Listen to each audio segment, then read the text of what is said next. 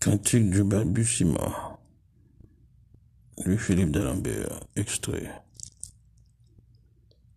Puis le rêve cette nuit-là, le regard de Marie indomptable, le mamelon en érection, le triangle despotique du pubis, ce regard de souffle absent, illuminant ton sommeil jusqu'aux portes de l'aurore.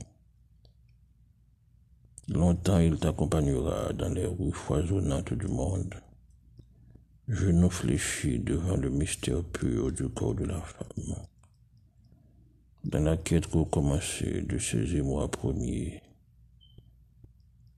Longtemps il t'accompagnera inédit et toujours le même, éblouissant et savoureux, pareil à l'odeur envoûtante du café au petit matin de la vie.